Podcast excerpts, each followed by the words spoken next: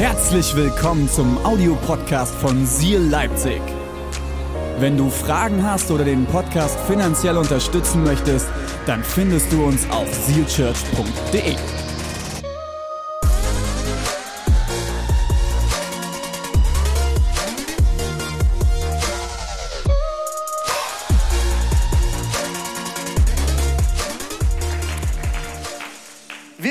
starten in die Predigtserie Overflow. Überfluss. Und ich habe die Predigt heute überschrieben mit einem ganz unprovokanten äh, Titel. Ändere dein Mindset heute noch. Ändere dein Mindset heute noch. Was es damit auf sich hat, wollen wir uns gleich anschauen, aber wir starten mit einem Bibelvers in das Ganze rein aus der guten Apostelgeschichte, die, erste, die Geschichte der ersten Kirche. Im Kapitel 20, Vers 35 heißt es, dabei sollen wir immer an die Worte denken, die unser Herr Jesus selbst gesagt hat. Geben macht glücklicher als nehmen. Einige von euch kennen den Vers und sind jetzt ein bisschen verwirrt, warum da glücklicher steht. Für alle Christen, die das Ganze noch aus der Luther-Übersetzung kennen. Geben ist seliger als nehmen. Ein gutes altes deutsches Wort, seliger. Wir finden es hier in der Hoffnung für alle übersetzt mit glücklicher. Und ich finde es auch eine ganz gute Übersetzung, eine gute Möglichkeit. Gerade in unserer heutigen Welt, geben macht glücklicher als nehmen. Hashtag nicht Geiz ist geil um ein großes deutsches Unternehmen anzusprechen an dieser Stelle. Lieber Mediamarkt, ihr lügt. Das ist nicht die Wahrheit. Die Bibel lehrt es uns schon vor tausenden von Jahren. Geben macht glücklicher als nehmen. Ich werde ein Gebet sprechen und dann steigen wir tief rein. Und alle Leipziger haben wahrscheinlich schon bemerkt, irgendwo kommt Musik her, aber ich weiß auch nicht woher. Es gibt heute keinen Keyboarder, den ich verabschieden kann. Ich weiß gar nicht, wie ich das jetzt hinkriegen soll. Aber das ist in unserer Liturgie ganz tief festgeschrieben, dem Keyboarder Danke zu sagen, aber irgendwie ist kein Keyboarder da. Das, ich weiß, jetzt müssen wir, glaube ich, den Gottesdienst beenden, weil die Liturgie nicht funktioniert. Das ist schlecht.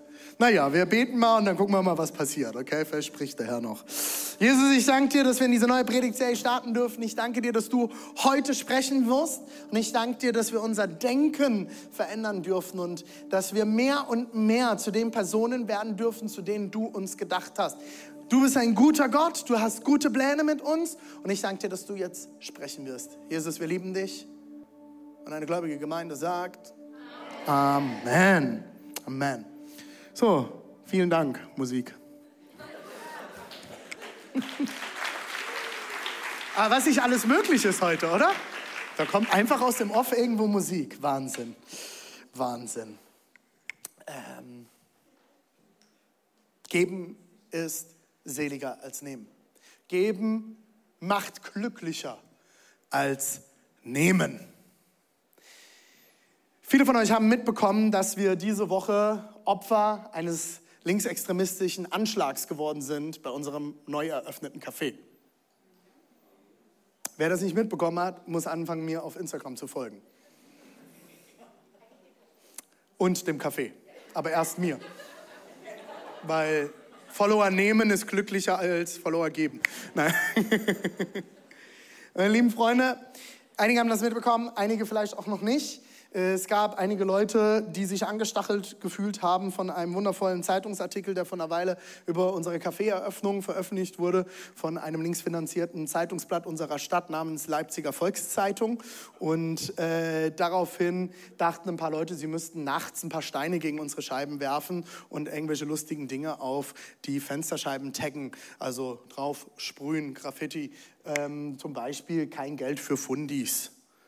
Ähm, wer immer noch nicht weiß, was Fundis sind, das sind wir, Fundamentalisten, Menschen, die ein Fundament in ihrem Leben haben.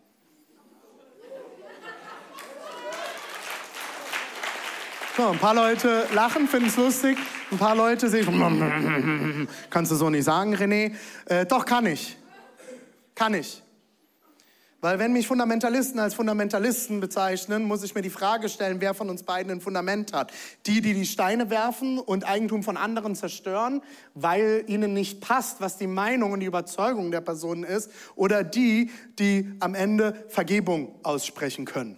Und ich finde es sehr interessant, als ich diese Predigt diese Woche vorbereitet habe, hat mich das Ganze sehr beschäftigt. Ihr könnt euch vorstellen, wir haben monatelang renoviert. Gerade unsere Priscilla, die Store-Managerin, und äh, Doni, unser äh, Koch und Bäcker und äh, Küchenmeister und wie hat das so schön diese Woche gesagt, Handyman auf Englisch, also der, der alles Mögliche repariert.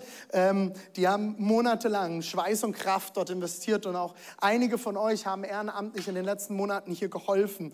Und ich habe das, was mich am meisten getroffen hat, als ich morgens aufgewacht bin und diese Fotos auf meinem Handy vorgefunden habe, war, dass es mir einfach unglaublich leid tut, die für Menschen, die Zeit und Kraft investieren, um andere zu segnen. Und dass dann Leute kommen und denken, sie müssten etwas zerstören. Als ich vorbereitet habe für diese Predigtserie, dachte ich mir, was soll ich Ihnen jetzt heute predigen? Und ich habe mich mit unserer Predigtserie auseinandergesetzt und habe gemerkt, geil, die Predigtserie passt perfekt. Und auch diese Predigt passt perfekt in diese Zeit, in der wir momentan leben. Ich habe letzte Woche schon ein bisschen angerissen, in welcher Zeit wir gerade leben. Wenn du die Predigt nicht gehört hast, solltest du sie unbedingt noch nachhören. Die ersten äh, Teil geht überhaupt nicht um äh, Taufe, weil die Taufe am Ende die Antwort ist auf die Zeit, in der wir momentan leben. Ich habe einen Satz mitgebracht, der die nächsten Wochen an Predigtserie und die nächsten Wochen, durch die wir als Kirche schreiten, prägen soll. Und ich will ihn euch vorlesen, weil das ist das, was ich mir wünsche für uns als Kirche. Wir werden mit irrationaler Großzügigkeit vorausgehen. Irrational, meine Freunde. Eine Großzügigkeit, die die Welt nicht versteht weil wir wirklich davon überzeugt sind, dass Geben seliger ist als Nehmen. Ich wünsche mir von ganzem Herzen, dass wir als Kirche anfangen, das so sehr zu verinnerlichen, wie wir auch nur können. Und wenn du Großzügigkeit nur auf Finanzen äh, beschränkst, hast du Großzügigkeit noch nicht verstanden. Großzügigkeit ist mehr als nur Finanzen. Großzügigkeit bedeutet mehr als nur, dass ich Geld gebe oder meinen Zehnten gebe oder was auch immer du wo an welche Organisation gibst. Großzügigkeit ist viel, viel mehr. Wisst ihr, was die, Groß, die größte Großzügigkeit auf diesem Planeten jemals war? Dass Jesus dir vergeben hat und mir vergeben hat. Dass er ans Kreuz ging und gestorben ist, damit du und ich frei sind. Das war der größte Großzügigkeitsakt, den dieser Planet jemals gesehen hat. Deswegen habe ich auf das Bekennerschreiben dieser wundervollen Gruppe, die diese Woche dachte, sie müsste sich daran belustigen, unsere Scheiben zu zerstören, ein großes Schreiben drunter gepostet, wir vergeben euch. Wisst ihr warum? Das, was die Welt nicht kennt, ist Vergebung.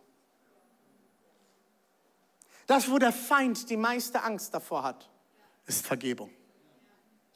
Dass ihm bereits vergeben ist. Wisst ihr, ich glaube, selbst der Teufel könnte zu Jesus kommen und sagen, es tut mir leid, was ich getan habe. Und ihm würde vergeben werden. Großzügigkeit ist nicht nur Finanzen. Großzügigkeit ist mehr. Ich will euch einen Bibeltext vorlesen aus dem zweiten Korintherbrief. Lasst uns gemeinsam mal da reinschauen. Und zwar im Kapitel 8, die Verse 1 bis 5. Der gute Paulus schreibt hier einen Brief an die Gemeinde in Korinth. Viele, viele Christen, die sich rundherum in Korinth versammelt haben, alten, im alten Griechenland. Und Paulus berichtet. Nun will ich euch berichten, liebe Brüder und Schwestern, was Gott in seiner Gnade in der Gemeinde der, äh, der Provinz Mazedonien bewirkt hat. Die Christen dort gerieten wegen ihres Glaubens in viele Schwierigkeiten. Stopp, bleib auf der Seite, bleib auf der Seite. Nochmal zurück. Die Christen dort gerieten wegen ihres Glaubens in viele Schwierigkeiten. Marcel, kannst du mir mal kurz mein Handy bringen? Ich will euch was vorlesen. Das ist gerade ganz spontan. Du bist ein Schatz. Vielen Dank. Applaus für Marcel. Okay, spontan. Wir sind eine spontane Kirche. Ich will euch was vorlesen, wenn ich es finde. Es gab ein Bekennerschreiben diese Woche zu dem Anschlag. Ich will euch einen ganz tollen Satz daraus vorlesen, der meines Erachtens nach genau in so eine Richtung geht. So, wo ist mein Link? Hier ist der Link. Ist jetzt spontan. So. Wir finden einen wundervollen Satz darin. Wir wollen aber jetzt nicht unbedingt bewirken, dass die Seal Church anfängt, auch queere Paare, queere Paare zu ehelichen. Die Ehe als Institution von Staat, Kapitalismus und Patriarchat ist uns herzlich egal. Vielmehr geht es darum, klarzumachen, keine Kohle für Fundis. Holt euch euren scheiß Hafermilch Cappuccino woanders. Hab ich nicht geschrieben, okay? Nicht, dass jetzt jemand sich nachher wieder beschwert, dass ich Scheiße gesagt habe. Treibt das Stay in den Ruin da, wo es uns seine Achtung, die Steigerung von konservativ, erzkonservativen Eigentümerinnen hingehören. Gebt die Kohle lieber dem emanzipatorischen Ladenprojekten, die gerade auf der ISI weggentrifiziert werden, oder spendet sie an queere Bleiberechtskämpfe oder, oder, oder. Stay und Seal Church, verpisst euch. Nieder mit Fundis, Faschos und Queerfeindlichkeit. Barista, Barista, Antifaschista. Love and Rage, eure wütenden Queers. Reicht noch nicht? Ich habe noch was. Auch gut. Kein, Stott, kein Gott, kein Staat, kein Kaffeevollautomat. Mit dem Kaffeevollautomat stimme ich übrigens zu. Kaffeevollautomaten sind schlecht. In der Nacht vom 23. auf den 24. Oktober statteten wir dem von fundamentalistischen ChristInnen betriebenen Stay-Café in der Dresdner Straße 79 einen Besuch ab. Weil wir Queerfindlichkeit, Misogynie eklig finden, sprach für uns alles dagegen, uns vom auf hip machenden Café zum Bleiben eingeladen zu werden. Genüsslich! Wunderschönes Wort. Genüsslich tranken sie keinen Kaffee, sondern schlugen wir stattdessen die Scheiben ein und hinterließen voller Hass und Genugtuung unsere Meinung am Stay Café. Liebe Freunde, die ihr unsere Scheiben eingeschlagen habt, euer Hass tut mir leid. Und dass unsere bloße Existenz euch so von Hass erfüllt, dass ihr Zerstörungswut wüten lassen müsst, tut mir leid. Wir lieben euch und wir vergeben euch. Und das Ganze beruht für mich genau darauf, Freunde. Liebe Church, die Christen in Mazedonien haben noch schlimmere Dinge erlebt. Keiner, kein einziger von uns in dieser Kirche hat jemals um sein Leben fürchten müssen wegen dem Glauben. Ich habe diese, dieses Jahr ein Treffen gehabt wo ich mit vielen Pastoren und verschiedensten Leiter von christlichen Werken unterwegs war. Unter anderem war äh, der Leiter von Open Doors Deutschland da. Wir leben in der größten Christenverfolgungszeit aller Zeiten. In Indien, in Nordafrika werden momentan Christen mit Macheten abgeschlachtet dafür, dass sie ihren Glauben bekennen. In Indien ist die größte, die, eine der größten Christen- und Muslimenverfolgungen hat gerade in Indien begonnen. Der Präsident von Indien hat ausgerufen, dass alle Christen und Muslime das Land verlassen sollen, weil es genug andere Länder gibt, wo Christen und Muslime ihren Glauben bekennen können. Und wem das nicht gefällt, muss mit den Konsequenzen rechnen. Leute, uns geht es super. Uns geht es gut. Wir können uns hier sonntags treffen, unsere Nebelmaschine anmachen, ein paar Lichter anmachen, vielleicht ein paar Nachbarn mit unserem Bass stören. Aber am Ende kann uns in diesem Land keiner was tun. Uns geht's super. Und ich bin diese Woche stinkig, weil ein paar Scheiben kaputt gegangen sind. Und ja, es ist Kacke. Und es ist nicht schön. Und es ist verletzend. Aber wisst ihr was? Es gab Christen, die haben mehr erlitten. Und es gibt Christen, die erleiden mehr. Und soll ich euch was sagen? We came to stay. Wir sind gekommen, um zu bleiben. Der Name Stay ist Programm. Das Café hat nicht umsonst diesen Namen bekommen. Und ich glaube, dass es prophetisch war. Lasst uns irrational großzügig sein. Wir schauen noch mal weiter in den Text. Die Christen dort gerieten wegen ihres Glaubens in viele Schwierigkeiten. Nächste Seite. Und haben sie standhaft ertragen. Ja, sie waren voller Freude. Jesus Christ. Und haben trotz ihrer großen Armut reichlich für andere gegeben. Ich kann bezeugen, dass sie gaben, was sie nur konnten und sogar mehr als das. Freunde, in Zeiten, wo die Luft dünn wird und Leute denken, sie müssten uns zerstören, ist es Zeit, großzügig zu werden. Es ist Zeit, großzügig zu werden. Es gibt einen deutschen Prediger, dessen Namen ich gerade vergessen habe, dessen Predigt ich mal gehört habe. Und der hat gesagt, wir Christen brauchen drei Bekehrungen. Die erste Bekehrung ist hin zu Jesus. Wir entscheiden uns, Jesus nachzufolgen und unser Herz erlebt eine Erneuerung. Die zweite Bekehrung, die wir als Christen brauchen, ist zurück zur Welt. Die Welt wieder zu lieben. Die Welt zu lieben, wie Jesus sie geliebt hat in die Welt hineinzuwirken, die Menschen zu lieben, wie sie sind und nicht von ihnen etwas zu erwarten, was sie noch gar nicht tun können, wenn sie Jesus gar nicht kennen. Die dritte Bekehrung ist die unseres Geldbeutels. Denn da, wo unser Geld ist, wo unser Schatz ist, ist unser Herz.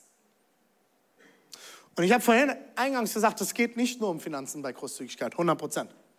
Aber es geht auch um Finanzen. Leute, wir leben in einer Zeit, wo die Luft dünn wird. Und ich habe das letzte Woche sehr klar nochmal ausgearbeitet und hervorgehoben. Es wird immer mehr Leute geben, denen es nicht gefällt, was wir tun. Süß finde ich ja, dass wir vier Jahre in denselben Räumen Gottesdienste gefeiert haben und es hat niemanden interessiert.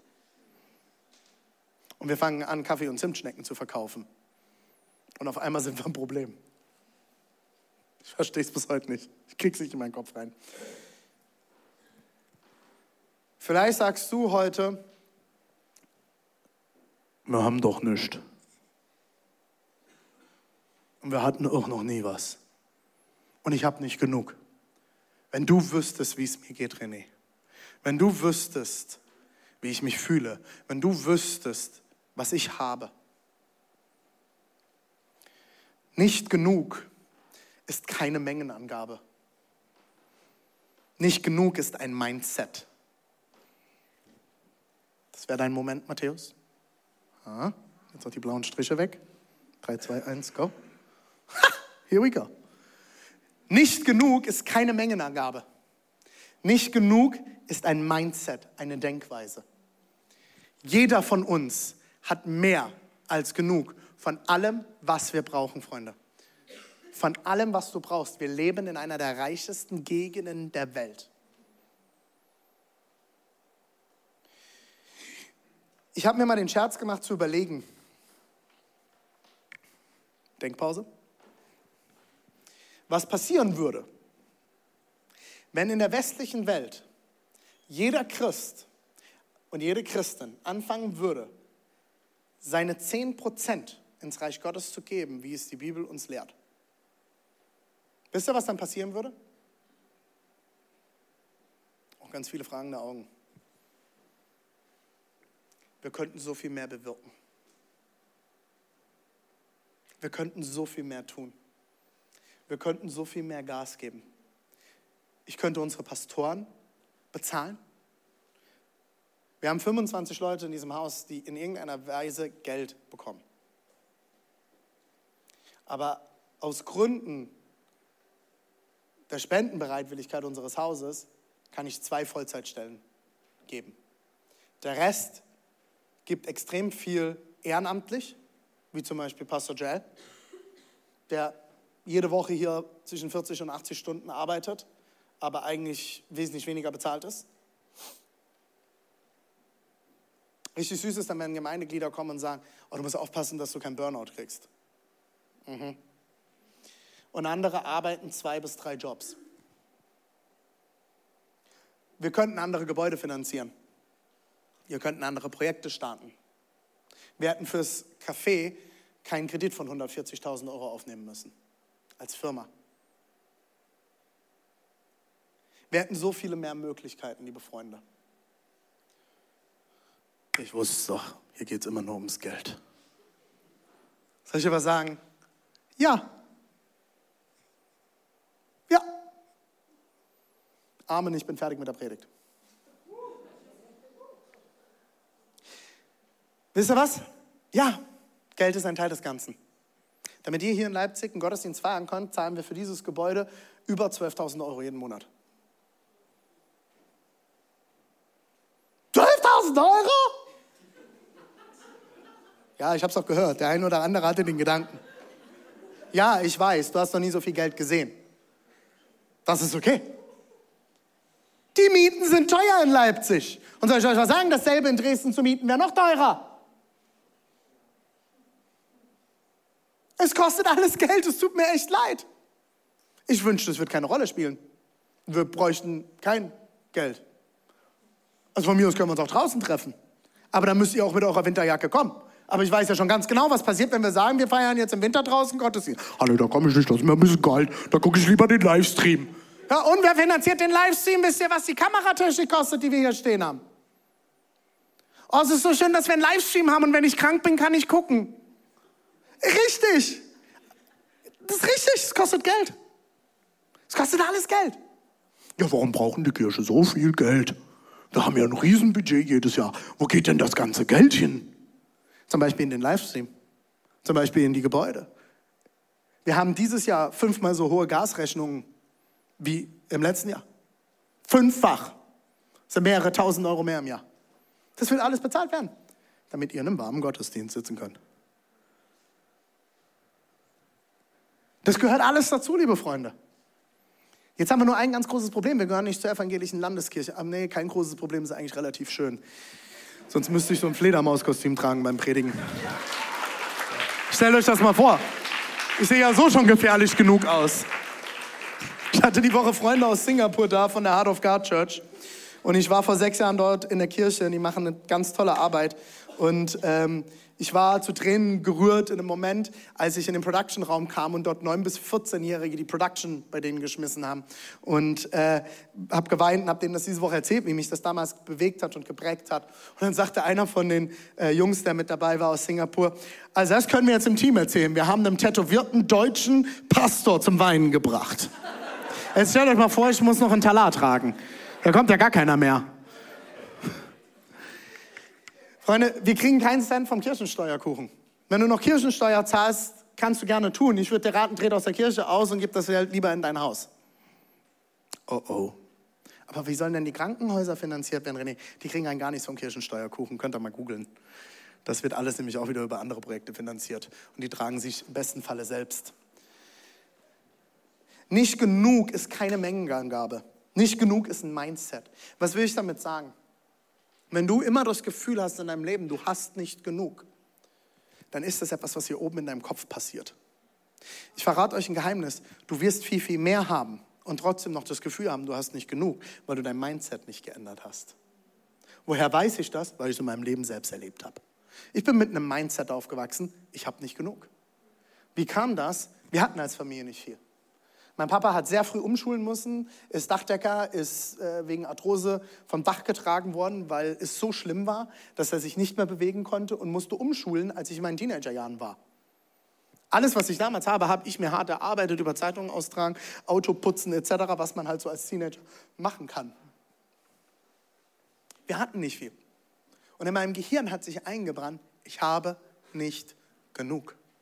Und in meinen 20ern habe ich mich mit jemandem zusammengesetzt und habe gesagt, kannst du mir beibringen, mit Geld umzugehen? Und das Erste, was er mir sagte, ist, René, du musst lernen zu verstehen, dass du immer genug hast.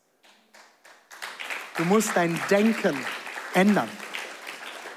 Du musst anfangen, neu zu denken.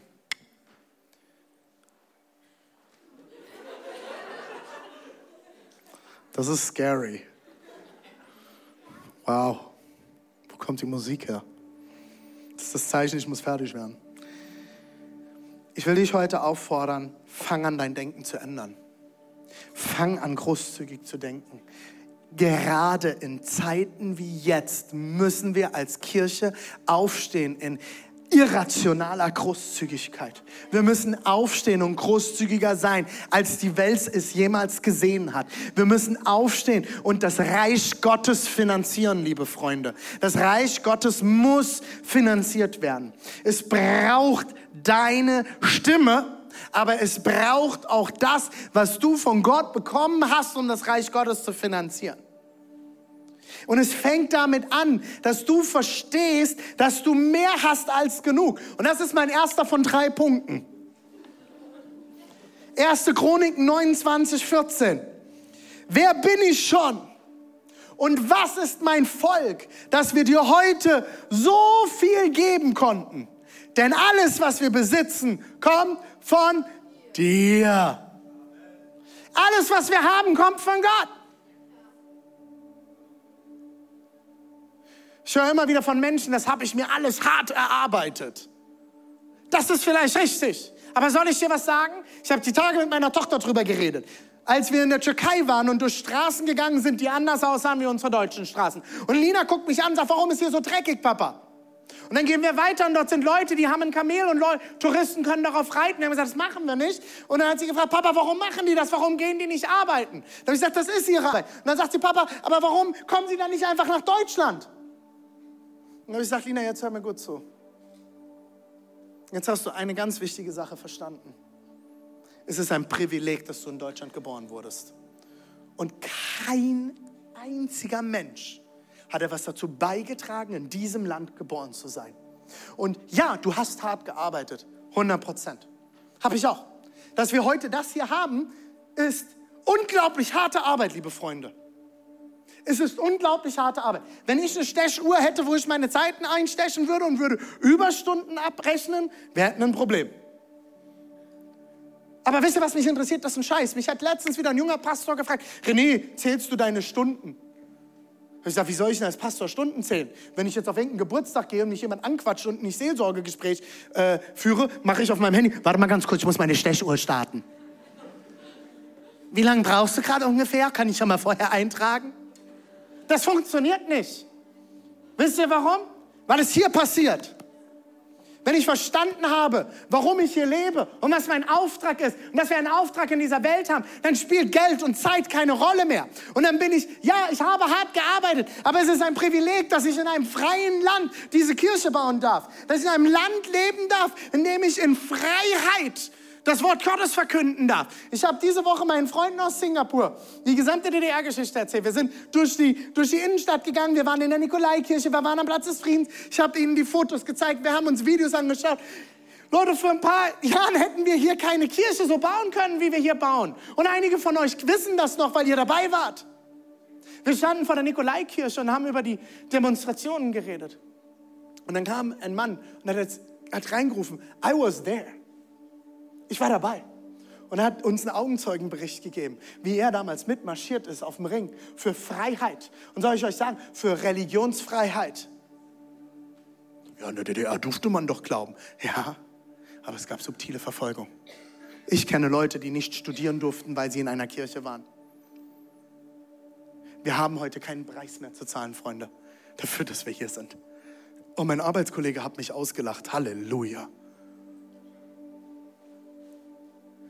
Fang an, dein Denken zu ändern. Fang an, großzügig zu sein. Mit Gnade, mit Vergebung, mit Liebe.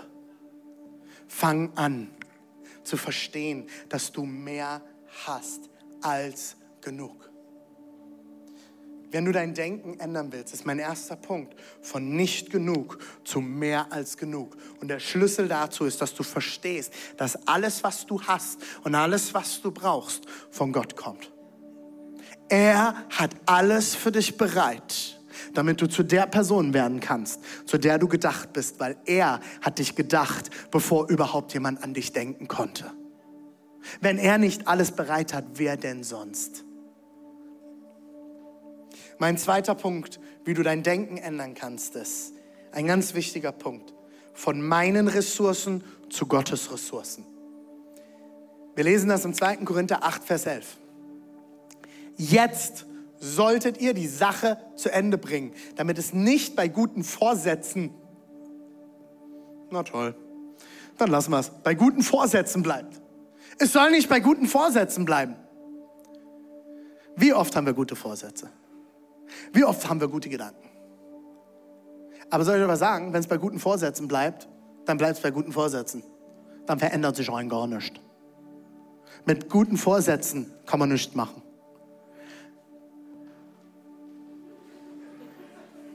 Du mich verarschen, Matthäus. Danke. Gebt so viel, wie es euren Möglichkeiten entspricht. Es geht nicht um die Summe. Ich habe immer wieder Leute gehabt, die gesagt haben, René, ich kann nicht, ich kann nicht so viel geben. Dann gib das, was du geben kannst. Gib das, was du hast. Bring das ein, was dir von Gott anvertraut ist, um sein Reich zu bauen, um sein Haus zu bauen. Es geht nicht um die Summe. Aber wenn du verstehst, dass das, was du hast, alles von Gott kommt und dass es seine Ressourcen sind, die er dir zur Verfügung stellt. Alles, was ich habe, kommt von Gott.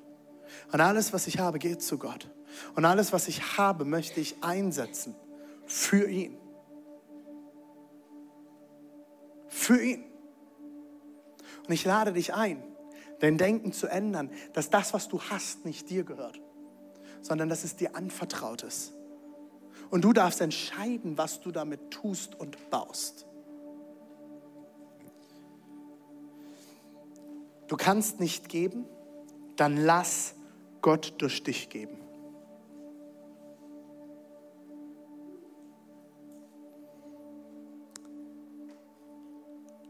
Ich saß am Mittwochabend im Bett. Meine Frau schlief schon neben mir. Es war circa halb zwölf.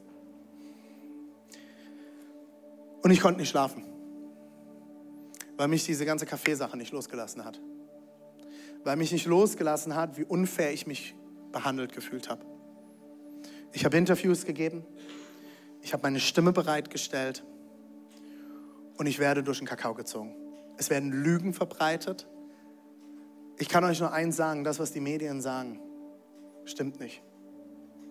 Dinge, die über mich geschrieben wurden, stimmen so nicht.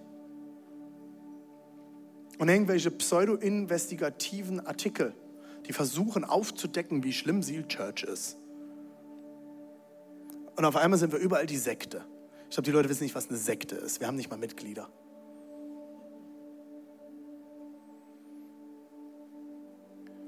Und ich lag im Bett und ich war richtig ärgerlich. Ich war sauer. Richtig sauer. Und ich habe mich richtig ungerecht behandelt gefühlt. Gedacht, ich reiß mir seit zehn Jahren hier den Arsch auf, um eine Kirche zu bauen in der Region. Ich habe so viel investiert. Und einen Großteil davon habe ich aus dem Bett geleitet, weil es mir so schlecht ging körperlich. Wir haben alles gegeben. Wir haben als Familie immer alles investiert, was wir konnten. Wir haben immer unser Bestes gegeben. Haben wir alles richtig gemacht? Nein, bei weitem nicht. Ich habe die Woche noch jemand gefragt, ein anderer Pastor, wie habt ihr das gebaut? Ich sage, ich kann das kannst ja nicht sagen. Auf jeden Fall nicht, indem wir alles richtig gemacht haben. Und ich lag dort ich habe gebetet, Jesus, was soll ich machen mit all dem Mist? Was soll ich machen? Und ich hatte das Gefühl, dass ich vergeben muss. Und das hat mir gar nicht geschmeckt. Ich fand das richtig unfair. Ich dachte, ich will nicht vergeben. Ich will doch jetzt nicht vergeben. Hast du, hast du gesehen, Jesus, was sie mir angetan haben? Hast du gesehen, was sie über mich sagen? Ich will jetzt nicht vergeben. Und dann habe ich gebetet, Jesus, Gib du mir die Kraft, vergeben zu können. Lass Gott durch dich geben. Ich habe gebetet, Jesus, ich will dein Kanal der Vergebung jetzt werden. Und ich habe gemerkt, wie ein Frieden über mein Herz kam und wie Ruhe über mein Herz kam. Und ich habe folgenden Artikel gepostet und ich will ihn euch heute vorlesen und nicht um mich hier selbst zu rühmen, sondern weil er gelöscht wurde. Wie alle anderen Kommentare auch. Aber wir sind die Bösen, die zensieren. Intransparent. Mein Vergebungsschreiben. Wir vergeben euch. Es tut uns sehr leid, dass ihr euch so sehr von unserer bloßen Existenz verletzt gefühlt habt, dass ihr über euren Unmut und Hass keine Kontrolle mehr hattet. Wir wollen, dass ihr wisst, ihr müsst uns nicht mögen. Das ist völlig okay. Auch wenn ich eure Lebens- und Verhaltensweise nicht verstehe, vergebe ich euch. Wir lieben euch und wir beten für euch, auch wenn es euch nichts bedeutet. Ihr seid jederzeit herzlich willkommen auf einen Kaffee und einen guten Dialog unter erwachsenen Menschen in einem demokratischen Land mit Toleranz und Religionsfreiheit. Ich lade euch sogar höchstpersönlich auf den Kaffee und die Zimtschnecke ein. Vielleicht werdet ihr dann auch feststellen, dass man nicht jedem Zeitungsartikel einfach glauben sollte und auch konservative Menschen, sorry, erzkonservative Menschen in einer gelebten Demokratie existieren dürfen. Und vielleicht auch nicht alle ganz so doof sind, wie ihr annehmt. Da ich glaube, dass auch ihr gute Absichten habt, möchte ich euch nochmal zum Nachdenken anregen. Mit Hass und Zerstörung ist leider noch nie etwas Positives gebaut worden. Ihr könnt weiter versuchen, uns zu hassen und uns zu zerstören. Wir werden euch wieder vergeben. Denn das ist unser Auftrag. Der Hass, der Hass, den ihr versucht habt zu streuen, zerfrisst am Ende nur euch selbst. Und nicht zu vergeben ist wie ein Gift für den Feind herzustellen, um es am Ende selbst zu trinken. Wir lieben euch, auch wenn ihr das nicht wollt und könnt auf weiterhin gute Nachbarschaft. Euer geliebter Sielpriester René.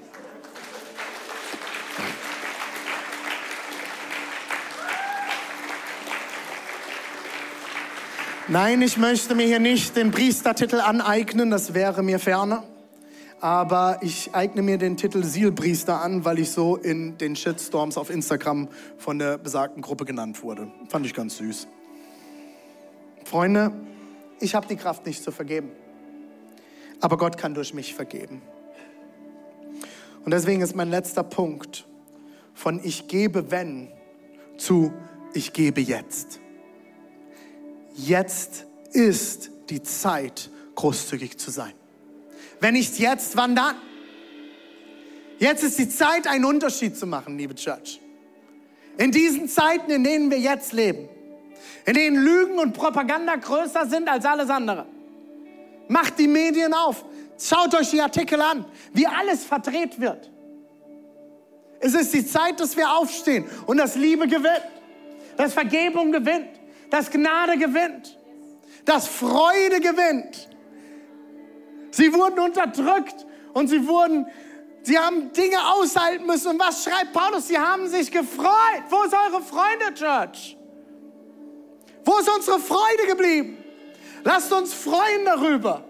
Lass uns die Freude Jesu Christi raus. Ich habe keine Freude. Dann lass dir von Gott die Freude geben, um dich zu freuen.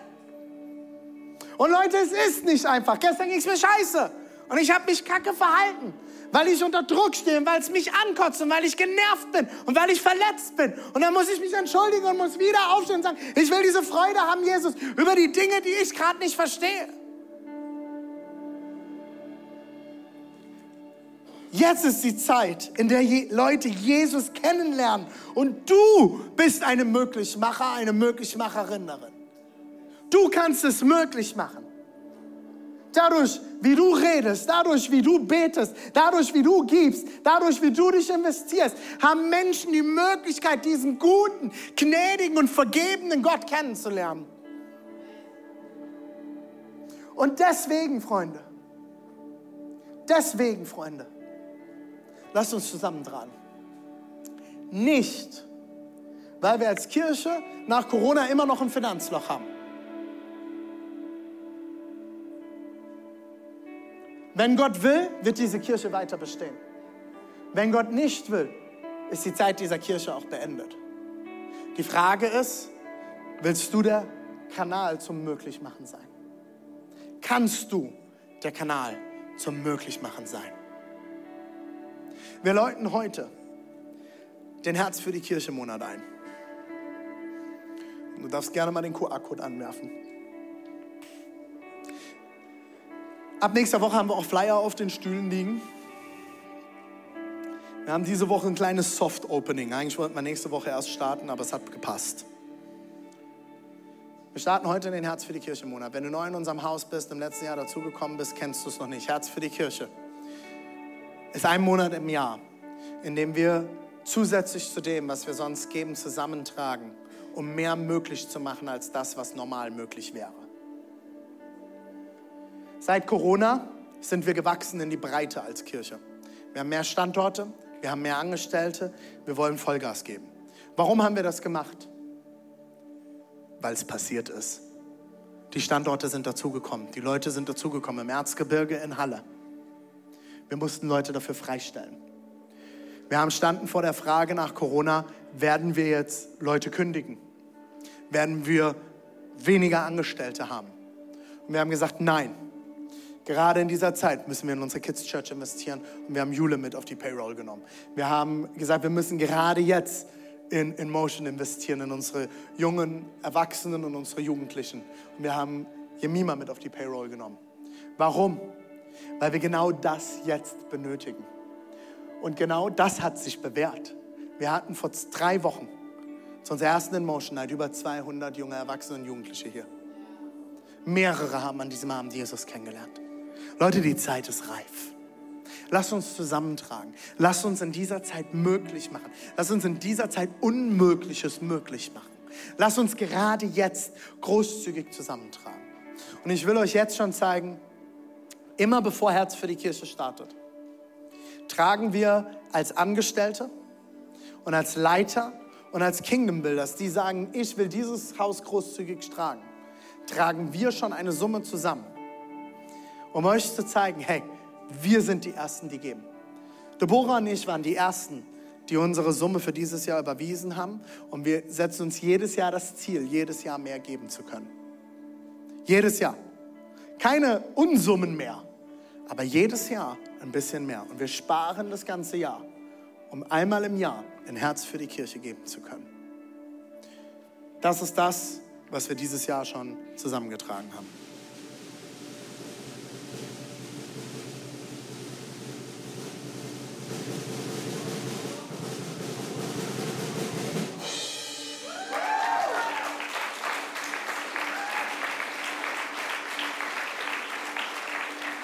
Unser Ziel sind 150.000 Euro dieses Jahr.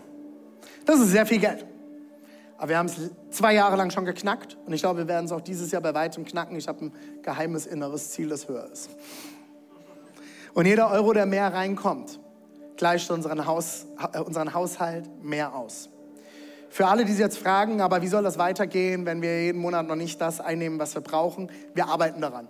Unser Ziel ist es, jeden Monat gerade weniger Ausgaben zu haben. Wir haben einen großen, Ausgaben, großen Ausgabenstopp verhängt etc. Und wir arbeiten daran, dass unsere Einnahmen wachsen, was ja auch möglich ist, weil viele neue Leute dazukommen. Und das hier ist das, was uns helfen soll, eine Wegstrecke länger Zeit zu haben, diesen ausgeglichenen Haushalt zu bauen. Wir haben dieses Jahr schon gesammelt 33.000 Euro 38. Ihr werdet jede Woche jetzt diesen Balken sehen. Und ich hoffe, dass er jedes, jede Woche wächst. Und ich will dich heute einladen, alleine oder auch mit deinem Partner, wenn du verheiratet bist oder mit jemandem zusammenlebst, zu prüfen, was ist das, was wir geben möchten? Was ist das, was wir Gott zur Verfügung stellen wollen. Womit wollen wir ein Möglichmacher, eine Möglichmacherin sein? Es geht nicht um die Summe. Wir haben Leute, die spenden fünfstellig, wir haben Leute, die spenden vierstellig, wir haben Leute, die spenden dreistellig, wir haben Leute, die spenden zweistellig. Wir hatten jemanden, der hat, der ist Teenager und der hat von seinem, äh, von seinem Taschengeld seine 50 Cent gegeben. Und Leute, das ist genau der Moment, wo Jesus an der Witwe vorbeigeht und Leute sich aufregen, dass sie zu wenig gibt. Und er sagt, hey, sie hat so wenig, aber das, was sie hat, hat sie gegeben. Und somit hat sie mehr gegeben als ihr, die nicht das gegeben haben, was sie hätten geben können. Das war ein sehr komplizierter Satz. Fazit, gib das, was du geben kannst. Prüf dein Herz. Bring das mit ein, was du kannst. Und sei ein Möglichmacher, eine Möglichmacherin. Das hier haben rund 30 Leute gegeben. Ich freue mich, dass Gott noch so viel mehr bereit hat. Wir werden an dieser Stelle ganz unüblich jetzt unser Moment der Großzügigkeit haben. Es werden jetzt Gastgeber rumgehen mit Eimern. Und ich lade dich ein, das zu geben, was du kannst, was du möchtest. Keiner soll sich unter Druck gesetzt fühlen, bitte. Dann gib nicht. Wenn du dich jetzt unter Druck gesetzt fühlst, gib einfach nichts. Aber ich will dich einladen, deinen Teil jetzt an den Tisch zu bringen. Die Gastgeber gehen rum, es gibt die Eimer, auf den Eimern sind QR-Codes, hier sind QR-Codes angeworfen. Alles, was wir bar zusammenlegen, geht komplett ins Herz für die Kirche. Ähm, ab nächster Woche gibt es auch Spendenumschläge. Wenn du für Bargeld auch eine Spendenbescheinigung benötigst, kannst du die ab nächster Woche bekommen. Es gibt hinten die Möglichkeit, ähm, wer hat das EC-Kartenlesegerät? Ähm, bei uns hier in Leipzig. Ich glaube, in den anderen Standorten gibt es das auch. Hier ist es Nikolas. Ähm, geht einfach nach hinten. Ihr könnt auch per EC-Karte oder Kreditkarte geben. Ansonsten könnt ihr auch über den Link. Ihr braucht kein PayPal-Konto, um über diesen Link zu geben. PayPal ermöglicht es auch, dass du ohne PayPal-Konto geben kannst. Folg einfach diesem Link, der eingeblendet ist. Schreib bitte nur dazu, dass das Ganze für Herz für die Kirche ist. Wenn du die Tage digital über dein Online-Banking geben möchtest, dann gib das, mach das. Das ist kein Problem. Schreib bitte dazu Herz für die Kirche, damit wir das Ganze richtig buchen können und es nächste Woche in unserem wundervollen Balken auftaucht. Lass uns Möglichmacher sein in dieser Zeit, dass die Botschaft, die Gott uns aufs Herz gelegt hat, rausgetragen werden kann. Dass da mehr ist, dass wir mehr tun können als das, was wir jetzt schon tun können. Ich werde jetzt ein Gebet sprechen und dann dürfen die Gastgeber an allen Standorten rumgehen.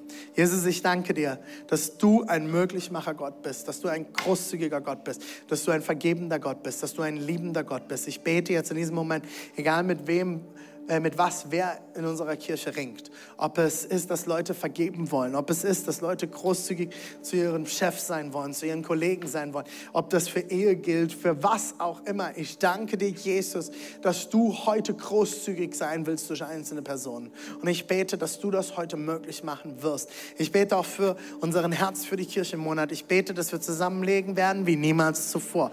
Ich danke dir, dass wir unsere Missionare damit unterstützen dürfen in Griechenland, in Kambodscha Kambodscha, dass wir unser Grünau-Projekt hier in Leipzig damit ermöglichen dürfen und dass wir noch so viel mehr sehen dürfen durch das, was wir zusammentragen werden. Jesus, ich danke dir, dass du ein guter Gott bist und dass alles, was wir haben, von dir kommt. Und Jesus, ich danke dir, dass wir immer mehr als genug haben werden weil du bist unser Versorger. Du bist unser Möglichmacher. Und es ist eine Ehre und ein Privileg, mit dir unterwegs sein zu dürfen. Wir lieben und wir verehren dich. Und wir bekennen, bei allem, was wir tun, es soll nur um dich gehen, Jesus. Weil du bist groß, du bist gut. Wir lieben dich. Amen. Amen.